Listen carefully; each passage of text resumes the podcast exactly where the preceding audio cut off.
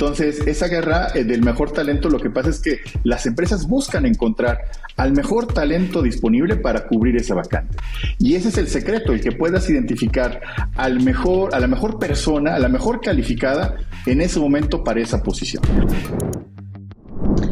En este episodio, Darío García, CTO de Manpower Group Latinoamérica, nos cuenta cómo utiliza la automatización y la inteligencia artificial para cerrar la brecha entre los candidatos disponibles y las empresas buscando talento.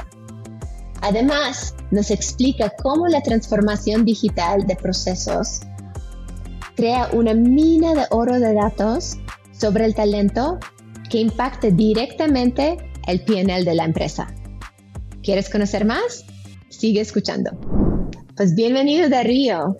Um, hace 12 años decidiste dejar el mundo relativamente más cómodo de, consultoría, de finanzas y entrar en la batalla más grande para el talento uh, en, Manpower, entrando como el CIO de México y luego creciendo hasta, el sitio de Latinoamérica.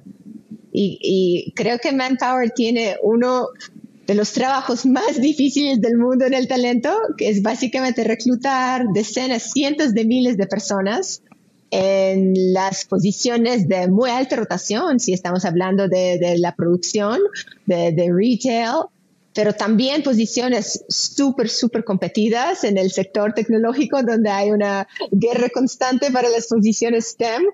Y como Manpower, tus clientes confían en ti para hacerlo rápido, de manera más eficiente y, pues ahorita, ¿cómo lo haces? ¿Cómo lo logras día a día?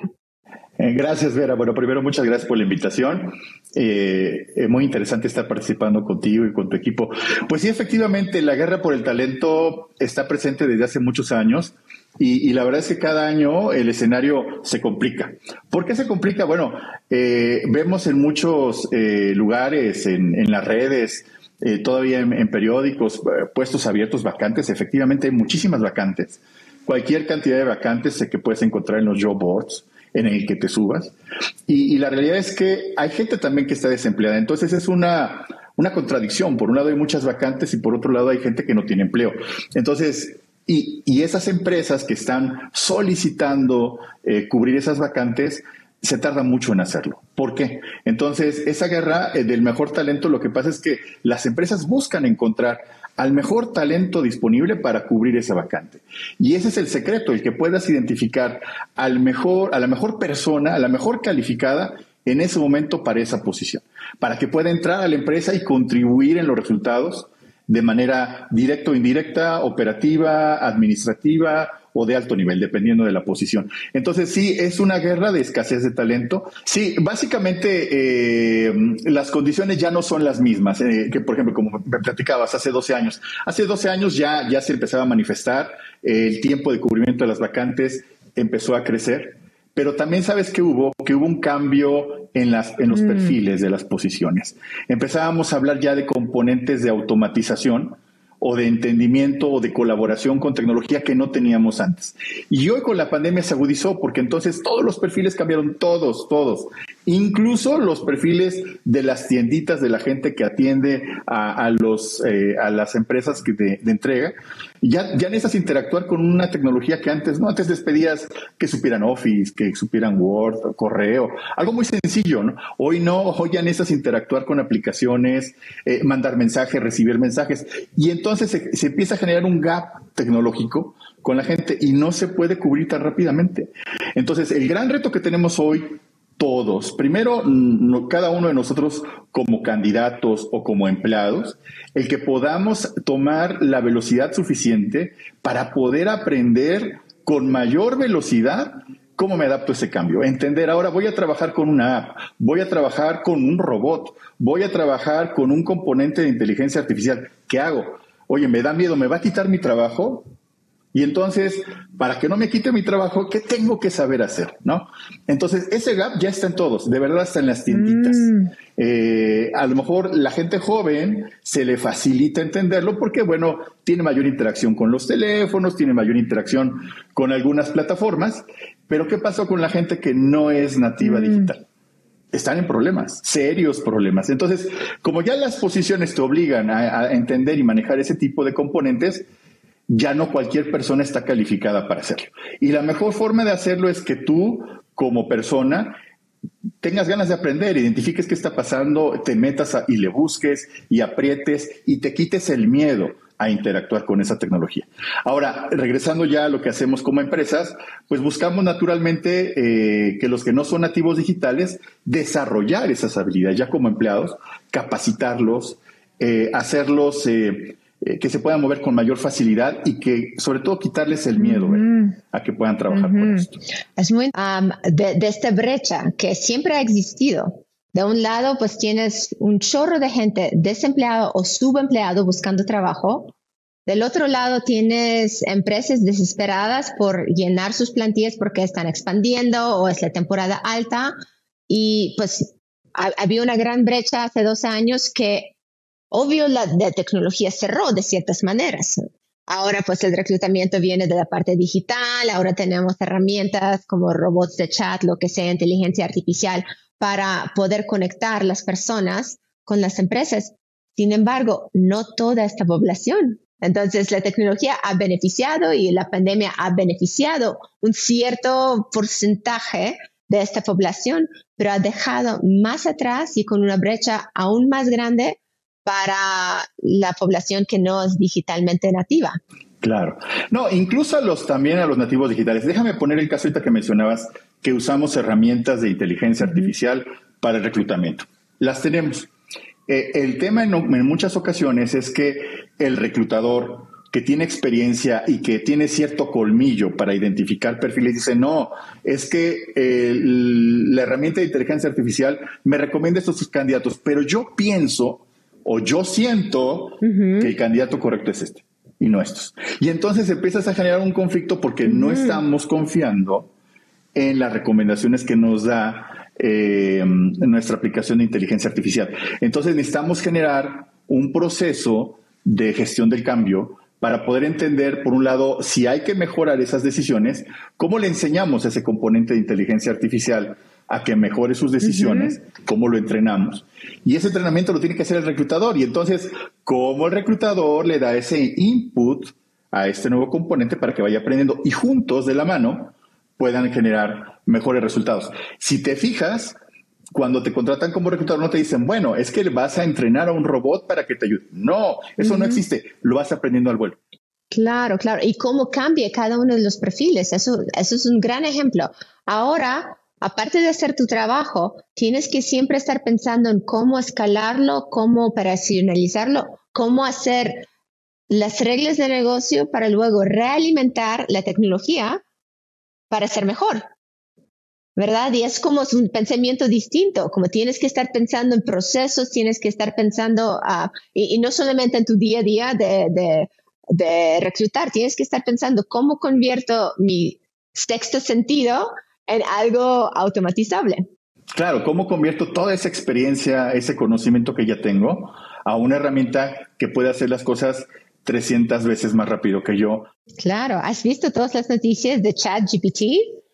Claro, súper interesante. Me encanta, he, tenido la oportunidad de interactuar un par de veces con la herramienta. Me parece que es el futuro que ya llegó. Hay otras soluciones que también ya están en camino, pero la realidad es que está genial, o sea, está padrísimo y, yo invito a todo el público a que empiece a interactuar, que le pierda el miedo. Yo creo que ese es el tema, perderle el miedo, entender cómo te puede ayudar. Y vienen mil cosas, ¿eh? mil, mil cosas eh, en estas plataformas. ¿Y qué experimentos has hecho con ChatGPT que te funcionaron, que te impresionaron? Bueno, por ejemplo, eh, estoy trabajando en un estudio de, inteligencia artificial aplicada a ciberseguridad. Entonces, le he estado mandando algunos casos oye, ¿cómo podrían ocurrir estos ataques si tengo esta situación? Y entonces te empieza a generar escenarios. Te mm. contesta, está padrísimo. La verdad es que yo creo que el cielo es el límite, ¿no? Ahora también va aprendiendo. Es muy importante que la gente entienda que aún con tus interacciones, eh, este chatbot está aprendiendo, ¿no? Y, y, va a ir refinando las respuestas conforme pase el tiempo. ¿no? Pero está genial porque está conectado al mismo tiempo con todos y va aprendiendo de todos al mismo tiempo. Claro, claro. Y sí, me, encanta como mencionaste, lo importante es quitar el miedo, tanto el, vendedor de una tiendita que antes solamente vendía, cobraba en, cash, utilizaba un POS, ahora tiene que estar vendiendo a través de WhatsApp, porque ya son ventas digitales y también las ventas en físico. El reclutador que antes reclutaba pero ahora tiene que entrenar un, inteligencia artificial para hacerlo mejor con las mejores prácticas de, los reclutadores. y, todos nosotros, quitar el miedo de, entrar y probar y, realmente empezar a utilizar inteligencia artificial. ¿Cómo han hecho algo para quitar este miedo? ¿Han hecho algo para, capacitar a las personas a adoptar la tecnología más rápido?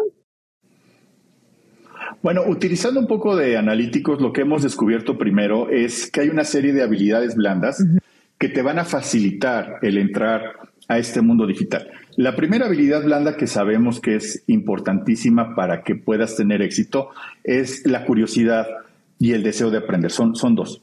Entonces, si eres una persona curiosa por naturaleza, aunque te dé miedo, vas a intentar hacerlo. Y si te gusta aprender, entonces vas a tener un motivo más para decir, ah, yo quiero saber de qué se trata.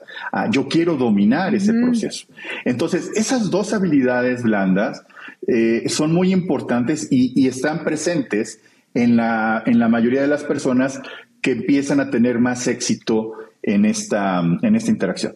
Entonces, eh, son esas dos que hay que desarrollar y, las que recomendamos también a nuestros clientes empezar a buscar, porque naturalmente si no eres curioso es muy difícil que desarrolles la curiosidad, pero también tienes que entender que ese es el futuro, ¿no? Entonces, incluso hasta yo, yo hablo muy de broma del caso, pero por ejemplo, eh, eh, eh, mi mamá o mis abuelitos son WhatsApp, ¿no? Entonces, porque tuvieron el interés, tuvieron las ganas y querían comunicarse con sus nietos o querían comunicarse con alguien de la familia y entendieron que es el camino. Entonces, te genera esa necesidad y la necesidad te va guiando. Y entonces, con esos dos otros componentes de, de eh, habilidades blandas, es, la pareja perfecta para que entres en este camino digital. Súper.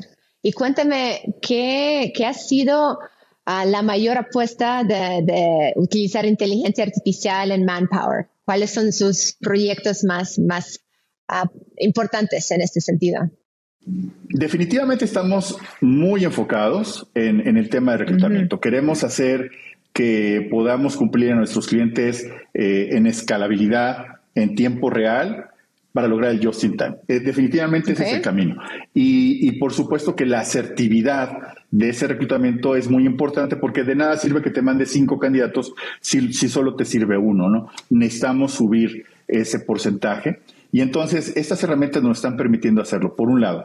Y por el otro lado, la productividad, porque entonces tenemos gente que eh, se puede dedicar más a otras, a otras tareas de servicio y atención al cliente, más que a estar eh, seleccionando personas. Entonces, eh, esta, esta, este par de tareas nos están ayudando muchísimo y definitivamente tanto suben la productividad como la satisfacción de nuestros clientes. Ese es en donde estamos enfocados. Claro, claro. Entonces, de un lado, automatización, porque esto te permite uh, tener los candidatos just in time, en tiempo récord para los clientes.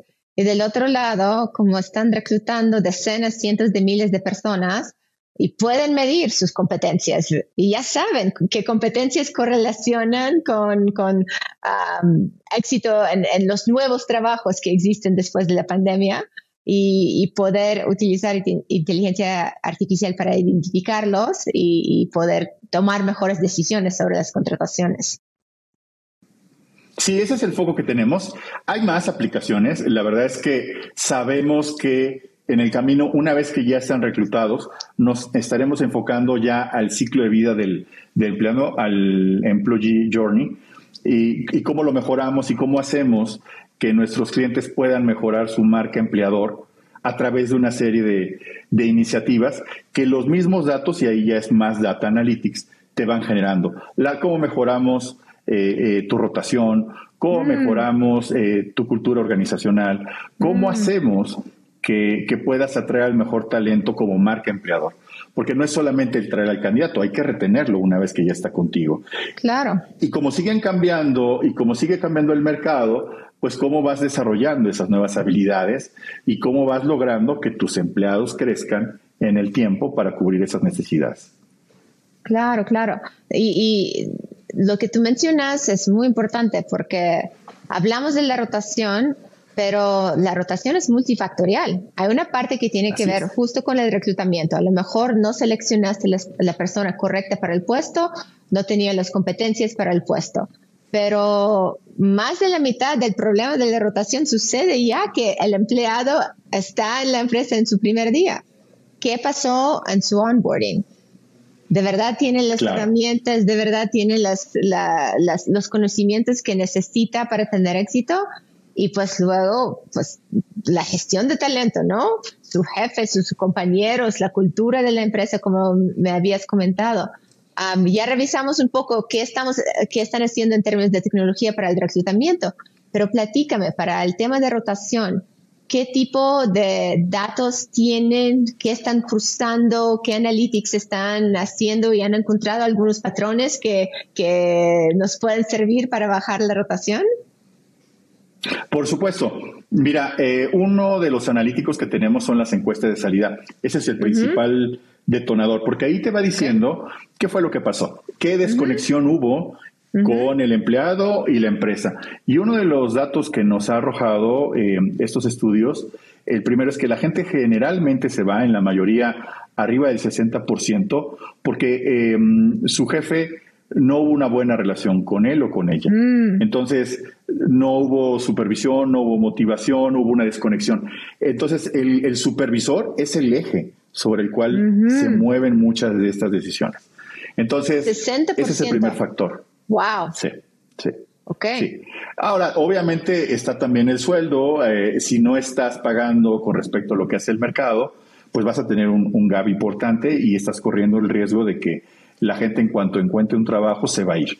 Ese es otro factor importante. Y entonces lo que hacemos con los clientes es... la parte de, de compensación?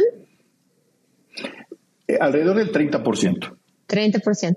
Mira, eso es como un insight súper, súper interesante, porque cuando yo hablo con los clientes, la percepción es que obvio es el sueldo y la, gran, la gran mayoría de las personas salen porque recibieron un mayor sueldo al lado.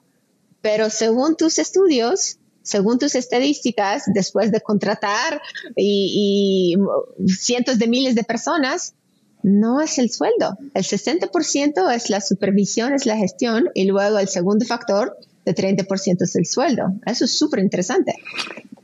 Déjame acotarlo. Eh, la gente que se va en el primer año generalmente sí está más asociado al sueldo y ahí se invierten los porcentajes. Pero si la persona se quedó más de un año contigo, el tema ya se vuelve el supervisor. Sí. Entonces, cuando se dan estos cambios antes del primer año, está muy asociado el sueldo y quiere decir que no estás homologado, tu tabulador no corresponde a la realidad del mercado.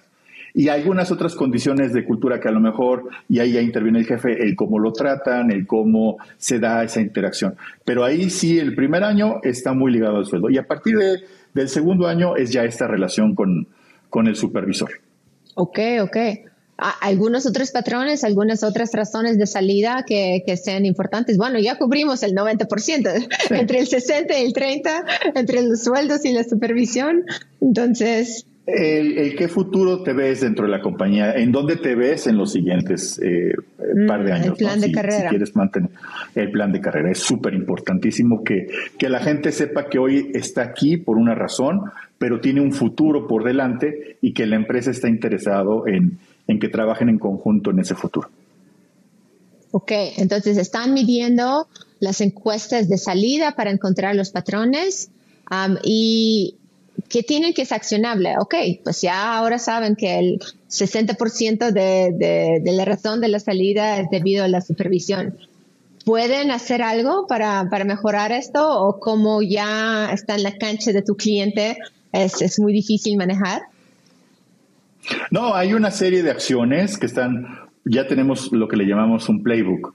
Y ese mm. playbook, obviamente, va a depender un poco de la compañía porque tú sabes que no es lo mismo trabajar en una industria que produce en la fábrica a trabajar mm. en un corporativo o a trabajar en una tiendita. Entonces, naturalmente sí cambian un poco las acciones dependiendo de, la industria en la que estemos platicando de la vertical. Sin embargo, ya hay una serie de recomendaciones. Por ejemplo, en el caso de los supervisores, tienes que desarrollar también esas habilidades. ¿eh? ¿Cómo vas a llevar al supervisor al siguiente nivel? ¿Cómo vas a hacer que tenga un liderazgo, no? y que ese liderazgo y que no sea autoridad nada más, ¿no? Nada más por el nombramiento. ¿Cómo logramos que pueda armar un equipo de trabajo y que su gente lo vea con confianza, lo vea como un ejemplo y que esté dispuesta a trabajar con él y con, y con el resto del equipo. Entonces sí, hay una serie de cosas que se pueden hacer y, esas estrategias es parte de lo que hacemos con los clientes. Ok, ok. Y aparte de las encuestas de salida, ¿tienen algunos otros datos que miden en la vida, el journey del empleado mientras está con ustedes que les ayudan a mejorar la retención? Claro, tenemos una serie de componentes, el, famosísimo NPS, también eh, los índices de cultura, el, perdón, la evaluación de, del ambiente laboral, por supuesto que eso ayuda a la gente que está eh, naturalmente todavía trabajando en la empresa, te da muchísimo material para poder entender qué acciones, porque ahí sí es una gama, es un abanico dependiendo de la compañía y qué le da prioridad dependiendo del resultado, ¿no? Entonces sí, hay una serie de acciones que, se implementan para poder mejorar lo que le decimos esto de la marca empleadora y desarrollar que esa, esa marca empleadora, esa imagen del empleado con, eh, que tiene el empleado de su compañía, eh, mejore y que tenga claridad en qué puntos son los que tienen que trabajar y que les ayude a mejorar en el paso del tiempo. Imagino esto es el resultado del NPS, el Employee Net Promoter Score, de si recomiendas o no recomiendas a, un amigo a trabajar en esta empresa y luego el famoso por qué para, para entender dónde estás quedando corto. Y ahí te da eh, cualquier cantidad de material, ¿no? El tema aquí, justamente los analíticos te van a ayudar a entender en dónde está, lo comparamos contra otros, eh, otros indicadores que tenemos, estándares de industria, y entonces empezamos a dar recomendaciones, ¿no? Y junto con los clientes nos sentamos para definir cuál es la mejor estrategia a seguir y qué les interesa desarrollar. Mm, muy bien, muy bien. Y, cuéntame, Darío, ¿cuáles son los objetivos o los retos más importantes para Manpower en 2023?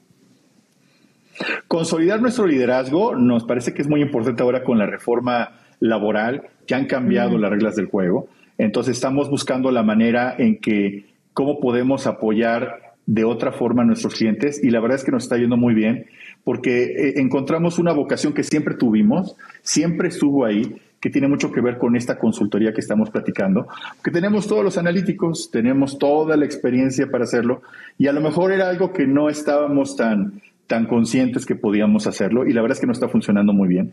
el mercado lo ha recibido bien y la verdad es que estamos generando valor de otra forma con los clientes y nos encanta. Y por supuesto en la parte del reclutamiento, ¿no? El que podamos accesar a, a los clientes a un pool de talento que está ahí disponible en su zona o fuera de su zona, bajo la modalidad que ellos estén buscando.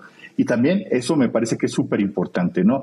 E, estar de la mano con los clientes y resolver sus necesidades es la prioridad número uno de Manpower Group en México y Centroamérica.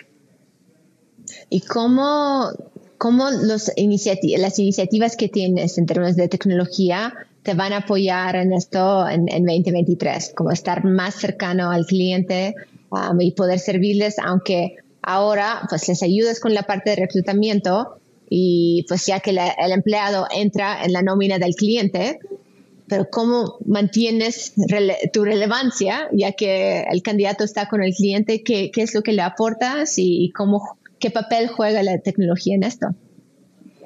Bueno, muchísimo, porque la transformación digital que estamos haciendo refuerza esa puerta de entrada que va muy de la mano con la inteligencia artificial para eh, conseguir el mejor talento en el momento en el que se requiera. Y ahí logramos que se coloque eh, este empleado y que resuelva el cliente la necesidad que tiene para cubrir. Pero luego entramos con los analíticos, como te mencionaba, para generar todo ese conocimiento de cómo se está comportando eh, ya este empleado dentro de la compañía y poderle ofrecer al cliente soluciones o alternativas para mejorar. Mi, mi, trabajo es la transformación digital de esos procesos y como te mencionaba, hemos venido colaborando incluso con herramientas de clase mundial porque son herramientas que desarrollamos en conjunto con un equipo global eh, en, muchas localidades, tenemos gente en Estados Unidos, en la India, en Europa, y entonces todos esos grupos de trabajo de innovación eh, recibimos las ideas, trabajamos en conjunto, compartimos analíticos que nos permitan identificar esas tendencias, porque aunque no lo parezca, eh, es increíble contar con una data a nivel mundial, te cambia la forma de ver cómo se comportan las diferentes regiones en esto.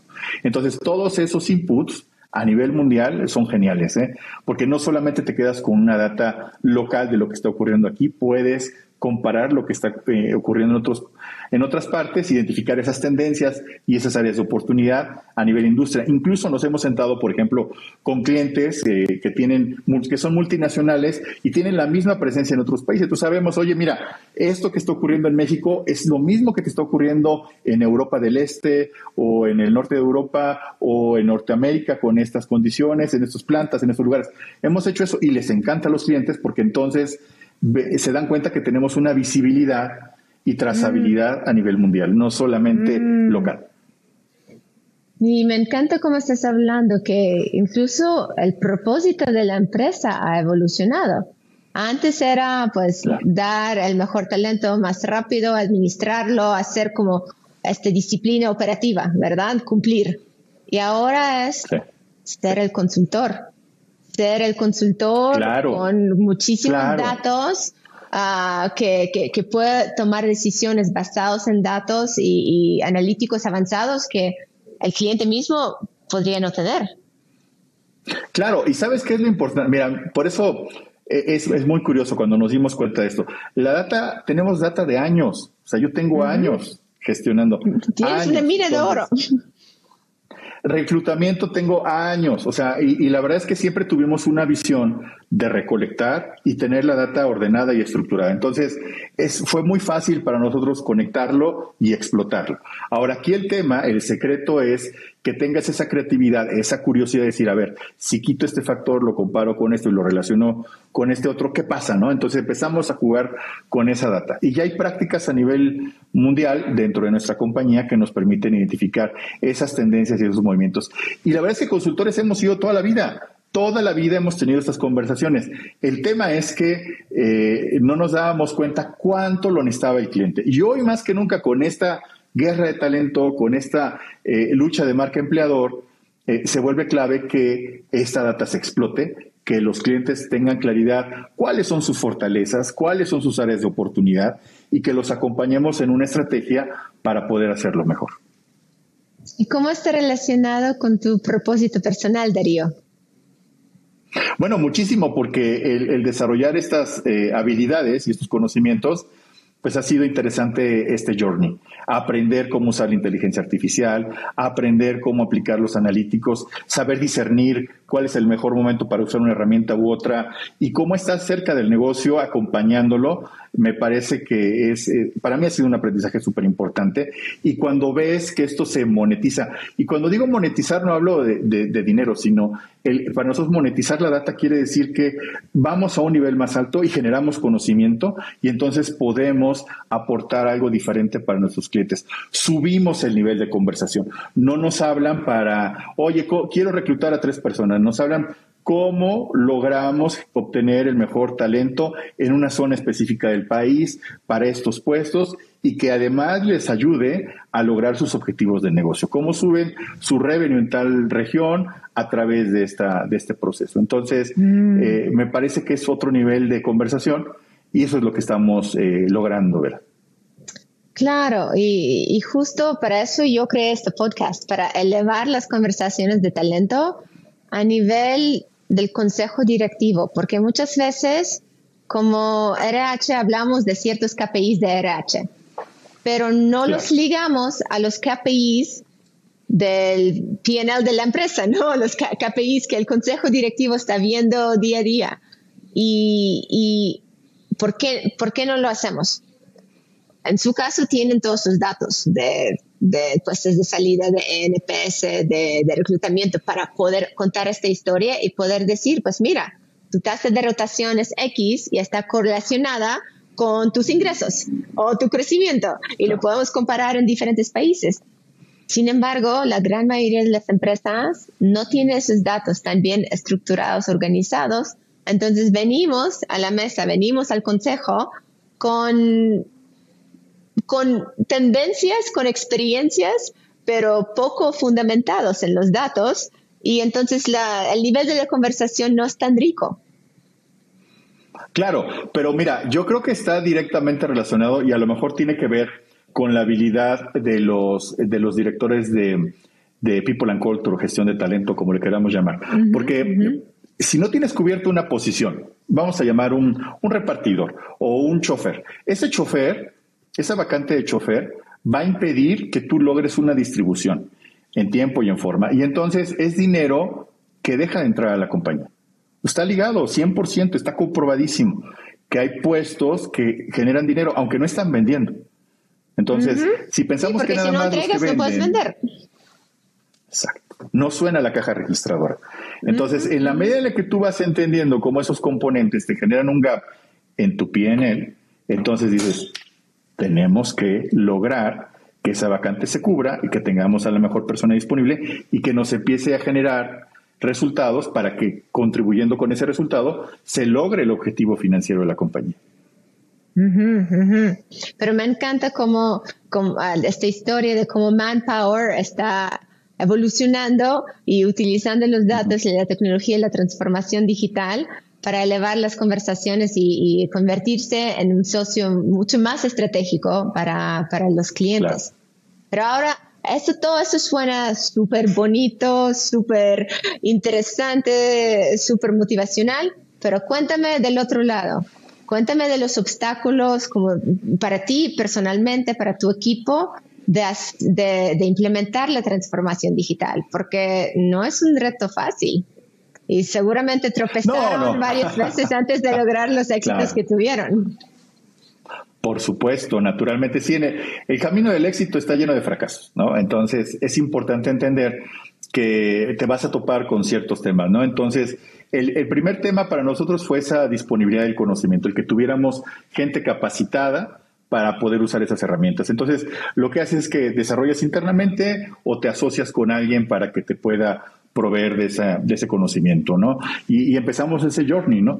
Pero el que tengas a la gente no te garantiza que vas a tener el resultado, ¿no? Tuvimos que hacer varias interacciones para lograr entender, porque el negocio tampoco tenía así de claro, ah, mira, quiero un, quiero un estudio que me permita entender a veces, no. Entonces empiezas a generar esa conversación, empezamos a generar esa dinámica y empezamos a probar, porque la mejor forma de avanzar es probando, ¿no? Si te quedas en el tintero en un, en un caso de eh, un caso de uso que nunca se lleva a cabo, pues no sirve de nada. Tienes que probar, tienes que probar y luego conforme vas probando vas refinando porque no llegas necesariamente al resultado final eh, con una sola interacción. Y ese es el camino, ser pacientes eh, y seguir desarrollando esa curiosidad, decir, bueno, ok, esto no nos dio, busquemos otra opción. A ver, ahora combinemos esto. Oye, esto que salió del otro proyecto, ¿por qué no lo combinamos con esto?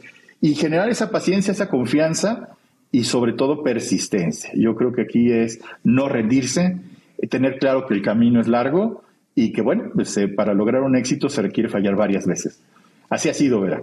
Pero la verdad es que es muy interesante en el camino y hoy que empezamos a ver el resultado, la verdad es que estamos muy orgullosos y muy contentos, pero no satisfechos, porque sabemos que todavía hay más y, vamos a seguir buscando las mejores herramientas para seguirlo haciendo. Y, también hay otro componente importante, la gestión del cambio, ¿no? Como te hablaba al principio, cuando el reclutado dice, bueno, pero es que yo pienso que estos candidatos no son, es este, entonces esa gestión del cambio, entender que vamos de la mano, no tenerle miedo a la tecnología, eh, hay que trabajar mucho en todos lados, ¿no? No es un tema único en Manpower Group, me parece que nos, nos pasa a todos, todos los días. Y entonces esa gestión del cambio es, es permanente y entender que esta tecnología no viene a reemplazarnos, sino viene a ayudarnos, ¿no? Tenemos un estudio que habla de se buscan personas, los robots los necesita, y, lo aplico 100% a todo esto, ¿no? Cuando queremos implementar algo nuevo, no, pero mira, yo lo hago mejor así, pero esto te va a ayudar, te va a dar escalabilidad, te va a dar asertividad, te va a dar disponibilidad de tiempo para que hagas otras cosas. Entonces, eh, la gente cuando ve esto tiene que saber la respuesta. ¿Qué hay para mí en este proyecto? ¿no? Aprendes, desarrollas habilidades, pero además vas a subir tu, nivel de experiencia y entonces estás creciendo en el camino. Me parece que es la mejor forma de, lograr este, este dúo de, para lograr el éxito. ¿Y dónde podemos encontrar este estudio que acabas de mencionar? También los estudios que tienen de, la situación macroeconómica, las tendencias que están viendo y a lo mejor incluso información un poco más de ti. ¿Dónde podemos conocer más? Claro, por supuesto. Mira, en nuestra página eh, en Manpower Group tenemos ahí todos los estudios, este que te mencioné y los que han venido saliendo. Eh, está también uno de la escasez de talento, súper interesante, que vamos actualizando cada cierto tiempo. Acaba de salir el informe de 2023 y también ahí publicamos las tendencias de, del empleo en las diferentes regiones que, como comentamos, eh, hace ratito están, estamos conversando eh, hace unos 15 días. Entonces, si ahí lo pueden encontrar, con muchísimo gusto. Les dejo la dirección donde lo pueden localizar para que entren y con mucho gusto entran, se registran y, les, pueden bajar los estudios sin ningún problema. Súper. Y para cerrar, acaba de salir tu nuevo estudio de escasez de talento, que va un poco en contradictoria con pues, la situación macroeconómica, la desaceleración que está pasando, pero la guerra de talento sigue, la, escasez de talento sigue. ¿Qué has aprendido en tu trayectoria de, de Manpower que, nos puedes, ah, que, nos puedes enseñar algunos aprendizajes de cómo ser no tan cortoplacistas con la desaceleración económica y cómo poder ganar esta guerra y, aprovechar al máximo tu marca empleadora para, para atraer el talento. Mira, ¿sabes qué ocurre? Eh, y es un fenómeno porque, bueno, pues ya tengo algunos añitos, entonces conozco un poquito de los ciclos. Eh, yo creo que en Latinoamérica estamos súper acostumbrados a vivir en crisis. Yo no recuerdo un año de mi carrera en el que no esté la palabra inflación, devaluación, crisis. Yo no la recuerdo, o recorte de, personal. ¿eh? Entonces, la realidad es que eso ha sido una constante en toda mi vida laboral. Ahora, me parece que ese fenómeno no había ocurrido eh, tan fuerte en Europa o en Estados Unidos. Quizá en Europa un mm. poquito más porque han vivido otros ciclos económicos por las guerras y esto. Sin embargo, entonces cuando hablas, hemos vivido inflaciones de dos dígitos. ¿Cuántos años? No sé si recuerdes, pero los CETES hace 22 años estaban a doble dígito el rendimiento. Entonces, para mí esto no es novedad. México ha vivido esto N veces. Entonces, me parece que ahora que le toca hablar de esto a, gente en Estados Unidos, pues obviamente les preocupa porque no están acostumbrados. Estaban acostumbrados a una inflación súper controlada, súper pequeña, tasas de interés muy limitadas. Y entonces, cuando las reglas del juego cambian, pues todo el mundo se apanica. Yo creo que los latinoamericanos tenemos una gran oportunidad de no solo de, de sobrellevarlo, sino de tener éxito en esta recesión porque sabemos hacerlo y estamos mm. acostumbrados. Entonces, creo que por eso encontramos eh, en estas encuestas y en el ambiente eh, opiniones encontradas, ¿no? Eh, son opiniones muy conservadoras del lado de Estados Unidos y de Europa, también en Asia por lo que está ocurriendo. Pero en economías emergentes como la nuestra, sabemos que esto va a pasar y va a seguir. Y a lo mejor el año que entra se desacelera este año, pero sabemos que el siguiente ciclo se va a reactivar. Entonces, lo que sí hay que mantener eh, la mente fría, no tomar decisiones de, quitar personal nada más porque está ocurriendo en otro lugar. En el sector tecnológico, lo que hemos visto son salidas, pero por ejemplo, yo lo que analizo es que estamos eh, buscando más bien reposicionar eh, sueldos, ¿no? Porque estábamos pagando mucho dinero, a lo mejor en ciertos sueldos eh, que no necesariamente los valían, ¿no? Impuestos que no necesariamente los valían. Entonces, me parece que estas grandes compañías tecnológicas están aprovechando para bajar un poco los, los sueldos altos, porque está cagando cualquier cantidad de dinero y no necesariamente en forma justificada. Por esa escasez de talento, por esa guerra de talento, los sueldos de IT han venido subiendo muchísimo. Entonces, me parece que hay que tener esa visión de largo plazo, tomar unas decisiones pensando no solamente en lo que va a ocurrir en los próximos tres meses, sino entendiendo cuando termine este ciclo qué voy a hacer. Y, platicábamos tras bambalinas, si voy a tener que mover eh, o tomar una decisión de reducir el staff, pues tengo que buscar hacia atrás tener una automatización, porque ¿quién va a hacer esas tareas? no? Se requiere llevarlas a cabo. Entonces, si yo nada más quito a la persona o a un grupo de personas y atrás no hay una herramienta o una solución que me permita hacerlo o cambiar el proceso, entonces, eh, es una mala decisión nada más quitar gente. Tienes que analizarlo y poder eh, elaborar una mejor estrategia para lograr ese resultado. Y asegurar que los que se quedan tienen estas habilidades de curiosidad, de aprendizaje y desarrollen esos skills de convivir con la tecnología, convivir con, los procesos automatizados y cambiar el chip de pensar en cómo mejorarlos y cómo entrenarlos mejor. Así es, definitivamente. Esa es, esa es la clave de todo. Súper, pues tengo muchas ganas de, compartir esos análisis, construirlos en conjunto y, descubrir la verdad que nos dicen los datos. Excelente, Vera. Con muchísimo gusto. Cuídate mucho, Darío. Bye bye. Gracias, igualmente. Que estén muy bien. Hasta luego. Si te interesa el tema de culturas innovadoras, te gustará también el episodio con Pedro Obregón, el fundador y director de recursos humanos de Viva Aerobús. Gracias por escuchar The Talent CEO con Vera Makarov. Si compartes la misión de elevar las conversaciones sobre talento, síguenos y comparte para que más personas como tú descubran este podcast.